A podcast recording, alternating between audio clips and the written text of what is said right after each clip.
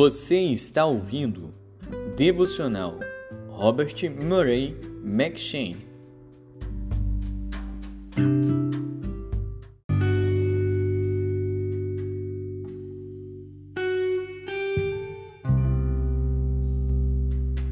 Primeiro Samuel, capítulo 26. E vieram os ifeus a Saul, a Gibeá, dizendo: não está Davi escondido no outeiro de Aquilá defronte de Gesimon? Então Saul se levantou e desceu ao deserto de Zife, e com ele três mil homens escolhidos de Israel a buscar a Davi no deserto de Zife. E acampou-se Saul no outeiro de Aquilá, que está defronte de Gesimon, junto ao caminho. Porém Davi ficou no deserto, e viu que Saul vinha seguindo-o no deserto. Pois Davi enviou espias e soube que Saul tinha vindo. E Davi se levantou e foi ao lugar onde Saul se tinha acampado. Viu Davi o lugar onde se tinha deitado Saul e Abner, filho de Ner, capitão do seu exército. E Saul estava deitado dentro do lugar dos carros, e o povo estava acampado ao redor dele. E dirigindo-se Davi a Aimeleque, o Eteu, e a Abisai, filho de Zeruia, irmão de Joabe, disse: quem descerá comigo a Saul ao arraial? E respondeu Abisai: Eu descerei contigo. Foram, pois, Davi e Abisai de noite ao povo, e eis que Saul estava deitado, dormindo dentro do lugar dos carros, e a sua lança estava fincada na terra à sua cabeceira, e Abner e o povo deitavam-se ao redor dele. Então disse Abisai a Davi: Deus te entregou hoje nas mãos o teu inimigo Deixa-me, pois, agora encravá-lo com a lança de uma vez na terra, e não o ferirei segunda vez. E disse Davi a Abisai: Nenhum dano lhe faças, porque quem estendeu a sua mão contra o ungido do Senhor e ficou inocente? Disse mais Davi: Vive o Senhor, que o Senhor o ferirá, ou o seu dia chegará em que morra, ou descerá para a batalha e perecerá. O Senhor me guarde, de que eu estenda a mão contra o ungido do Senhor. Agora, porém, toma a lança que está à sua cabeceira e a bilha de água, e vamo-nos. Tomou, pois, Davi a lança e a bilha de água da cabeceira de Saul, e foram-se. E ninguém houve que o visse, nem que o advertisse, nem que acordasse, porque todos estavam dormindo, porque da parte do Senhor havia caído sobre eles um profundo sono. E Davi, passando ao outro lado, pôs-se no cume do monte ao longe, de maneira que entre eles havia grande distância. E Davi bradou ao povo e a Abner, filho de Ner, dizendo: Não responderás, Abner. Então Abner respondeu e disse: Quem és tu que bradas ao rei? Então disse Davi a Abner: Porventura não és homem? E quem há em Israel como tu? Por que, pois, não guardaste o rei teu senhor? Porque um do povo veio para destruir o rei teu senhor. Não é bom isso que fizeste. Vive o Senhor, que sois dignos de morte, vós que não guardastes a vosso Senhor, o ungido do Senhor. Vede, pois, agora, onde está a lança do rei e a bilha de água que tinha à sua cabeceira. Então conheceu Saul a voz de Davi e disse: Não é esta tua voz, meu filho Davi? E disse Davi: é minha voz, ó Rei meu Senhor. Disse mais: Por que persegue o meu Senhor tanto o seu servo? Que fiz eu? E que maldade se acha nas minhas mãos? Ouve, pois, agora te rogo, Rei meu Senhor, as palavras de teu servo. Se o Senhor te incita contra mim, receba ele a oferta de alimentos. Se, porém, são os filhos dos homens, malditos sejam perante o Senhor, pois eles me têm expulsado hoje para que eu não tenha parte na herança do Senhor, dizendo: Vai, serve a outros deuses. Agora, pois, não se derrame o meu sangue na terra diante do Senhor. Pois saiu o rei de Israel em busca de uma pulga, como quem persegue uma perdiz nos montes. Então disse Saul: Pequei. Volta, meu filho Davi, porque não tornarei a fazer-te mal porque foi hoje preciosa a minha vida aos teus olhos. Eis que procedi loucamente e errei grandissimamente. Davi então respondeu e disse: Eis aqui a lança do rei. Venha cá um dos moços e leve-a. O Senhor, porém, pague a cada um a sua justiça e a sua lealdade. Pois o Senhor te entregou hoje na minha mão, porém não quis estender a minha mão contra o ungido do Senhor. E eis que assim como foi a tua vida hoje de tanta estima aos meus olhos, assim seja a minha vida de muita estima aos olhos do Senhor, e ele me livre de toda a tribulação. Então Saul disse a Davi: Bendito sejas tu, meu filho Davi, pois grandes coisas farás e também prevalecerás. Então Davi se foi pelo seu caminho, e Saul voltou para o seu lugar.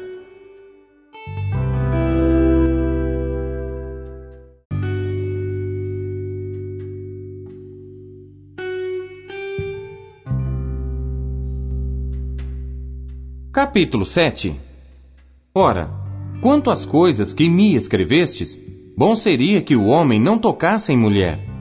Mas por causa da prostituição, cada um tem a sua própria mulher, e cada uma tem o seu próprio marido. O marido pague à mulher a devida benevolência, e da mesma sorte a mulher ao marido. A mulher não tem poder sobre o seu próprio corpo, mas tem-no o marido.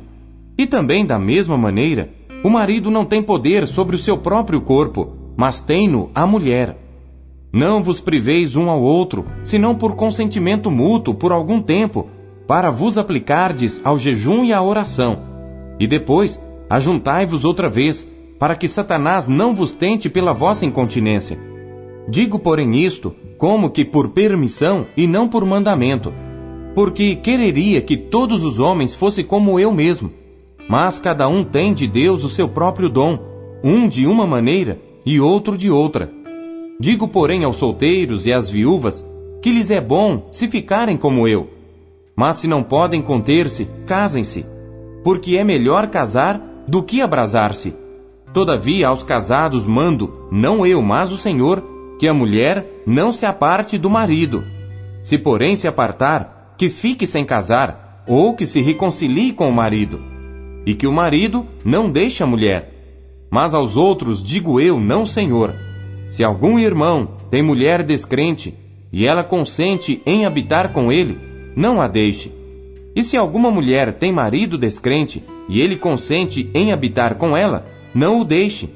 Porque o marido descrente é santificado pela mulher, e a mulher descrente é santificada pelo marido. De outra sorte, os vossos filhos seriam imundos, mas agora são santos.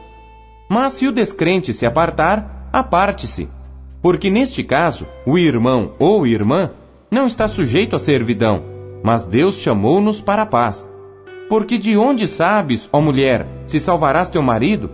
Ou de onde sabes, ó marido, se salvarás tua mulher? E assim cada um ande como Deus lhe repartiu, cada um como o Senhor o chamou.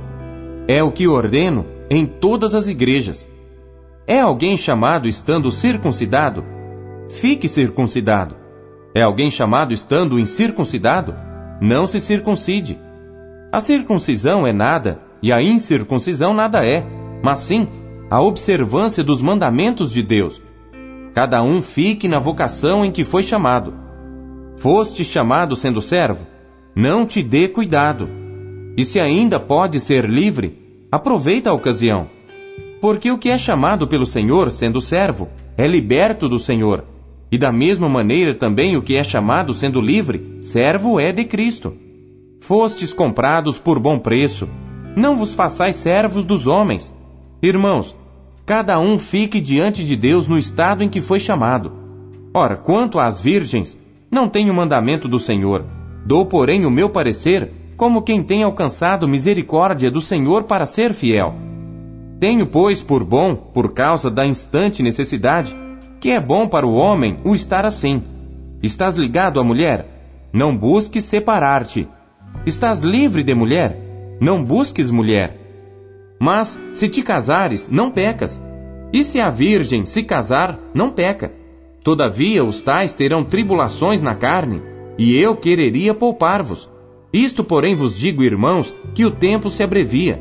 O que resta é que também os que têm mulheres sejam como se não as tivessem, e os que choram como se não chorassem, e os que folgam como se não folgassem, e os que compram como se não possuíssem, e os que usam deste mundo como se dele não abusassem, porque a aparência deste mundo passa. E bem quisera eu que estivesseis sem cuidado. O solteiro cuida das coisas do Senhor em como há de agradar ao Senhor. Mas o que é casado cuida das coisas do mundo em como há de agradar à mulher. A diferença entre a mulher casada e a virgem. A solteira cuida das coisas do Senhor para ser santa, tanto no corpo como no espírito. Porém, a casada cuida das coisas do mundo em como há de agradar ao marido. E digo isto para proveito vosso, não para vos enlaçar, mas para o que é decente e conveniente, para vos unirdes ao Senhor sem distração alguma. Mas se alguém julga que trata indignamente a sua virgem, se tiver passado a flor da idade, e se for necessário, que faça o tal que quiser, não peca, casem-se. Todavia, o que está firme em seu coração, não tendo necessidade, mas com poder sobre a sua própria vontade, se resolveu no seu coração guardar a sua virgem, faz bem. De sorte que, o que a dá em casamento faz bem, mas o que não a dá em casamento faz melhor. A mulher casada está ligada pela lei todo o tempo que o seu marido vive. Mas se falecer o seu marido, fica livre para casar com quem quiser, contanto que seja no Senhor. Será, porém, mais bem-aventurada se ficar assim, segundo o meu parecer, e também eu cuido que tenho o Espírito de Deus.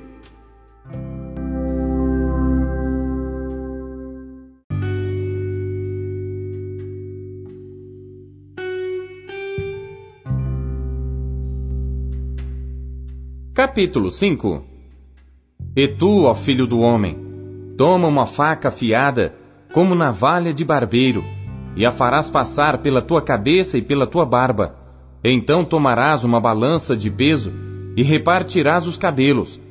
Uma terça parte queimarás no fogo no meio da cidade, quando se cumprirem os dias do cerco. Então tomarás outra terça parte e feri-la-ás com uma faca ao redor dela. E a outra terça parte espalharás ao vento, porque desembanharei a espada atrás deles. Também tomarás dali um pequeno número e atá-los-ás nas bordas do teu manto. E ainda destes tomarás alguns, e os lançarás no meio do fogo, e os queimarás a fogo. E dali sairá um fogo contra toda a casa de Israel. Assim diz o Senhor Deus: Esta é Jerusalém. Coloquei-a no meio das nações e das terras que estão ao redor dela. Ela, porém, mudou em impiedade os meus juízos, mais do que as nações, e os meus estatutos mais do que as terras que estão ao redor dela. Porque rejeitaram os meus juízos e os meus estatutos, e não andaram neles. Portanto, assim diz o Senhor Deus: Porque multiplicastes mais do que as nações que estão ao redor de vós, e não andastes nos meus estatutos, nem guardastes os meus juízos, nem ainda procedestes segundo os juízos das nações que estão ao redor de vós, por isso, assim diz o Senhor Deus: Eis que eu, sim, eu, estou contra ti, e executarei juízos no meio de ti aos olhos das nações, e farei em ti o que nunca fiz, e o que jamais farei, por causa de todas as tuas abominações. Portanto, os pais comerão a seus filhos no meio de ti, e os filhos comerão a seus pais, e executarei em ti juízos, e tudo o que restar de ti espalharei a todos os ventos.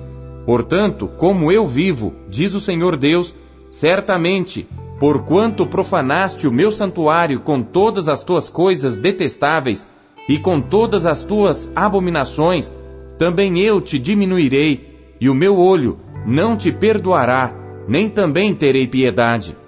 Uma terça parte de ti morrerá de peste, e se consumirá de fome no meio de ti, e outra terça parte cairá a espada em redor de ti, e a outra terça parte espalharei a todos os ventos, e desembanharei a espada atrás deles. Assim se cumprirá a minha ira, e satisfarei neles o meu furor, e me consolarei.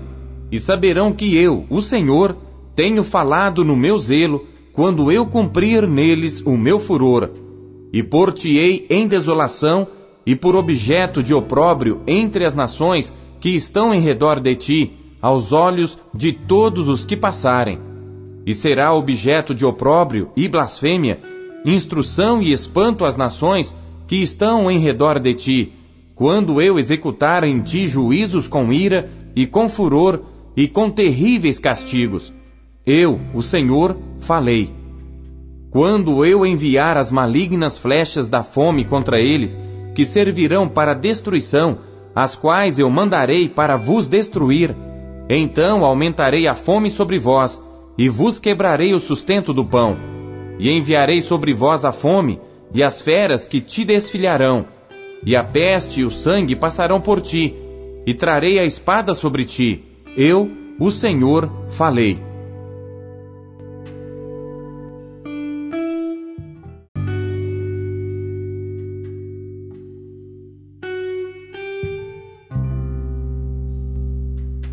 Salmos, capítulo 42 Masquil para o músico mor entre os filhos de Coré. Assim como o servo brama pelas correntes das águas, assim suspira a minha alma por ti, ó Deus. A minha alma tem sede de Deus, do Deus vivo. Quando entrarei e me apresentarei ante a face de Deus? As minhas lágrimas servem-me de mantimento de dia e de noite, enquanto me dizem constantemente: Onde está o teu Deus? Quando me lembro disto, dentro de mim derramo a minha alma, pois eu havia ido com a multidão. Fui com eles à casa de Deus, com voz de alegria e louvor, com a multidão que festejava. Por que estás abatida, ó minha alma? E por que te perturbas em mim? Espera em Deus, pois ainda o louvarei pela salvação da sua face. Ó meu Deus, dentro de mim a minha alma está abatida. Por isso lembro-me de ti desde a terra do Jordão, e desde os Hermonitas, desde o pequeno monte.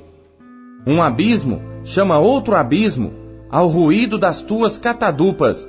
Todas as tuas ondas e as tuas vagas têm passado sobre mim. Contudo, o Senhor mandará a sua misericórdia de dia, e de noite a sua canção estará comigo. Uma oração ao Deus da minha vida. Direi a Deus, minha rocha: Por que te esqueceste de mim? Por que ando lamentando por causa da opressão do inimigo? Com ferida mortal em meus ossos, me afrontam os meus adversários, quando todo dia me dizem: Onde está o teu Deus? Por que estás abatido, ó minha alma? E por que te perturbas dentro de mim? Espera em Deus, pois ainda o louvarei, o qual é a salvação da minha face e o meu Deus.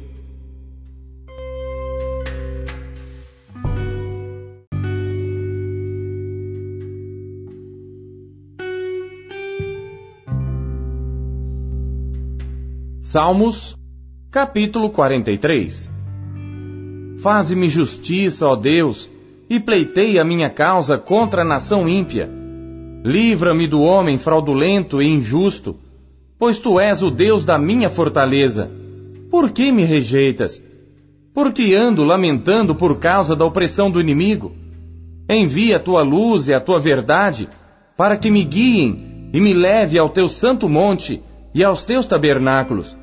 Então irei ao altar de Deus, a Deus que é a minha grande alegria, e com harpa te louvarei, ó Deus, Deus meu. Por que estás abatido, ó minha alma? E por que te perturbas dentro de mim?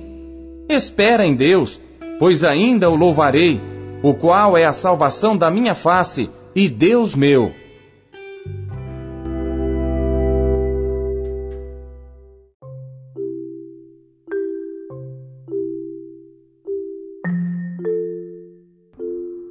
Robert Murray McShane, 1842 nas vozes de Pastor Paulo Castelã.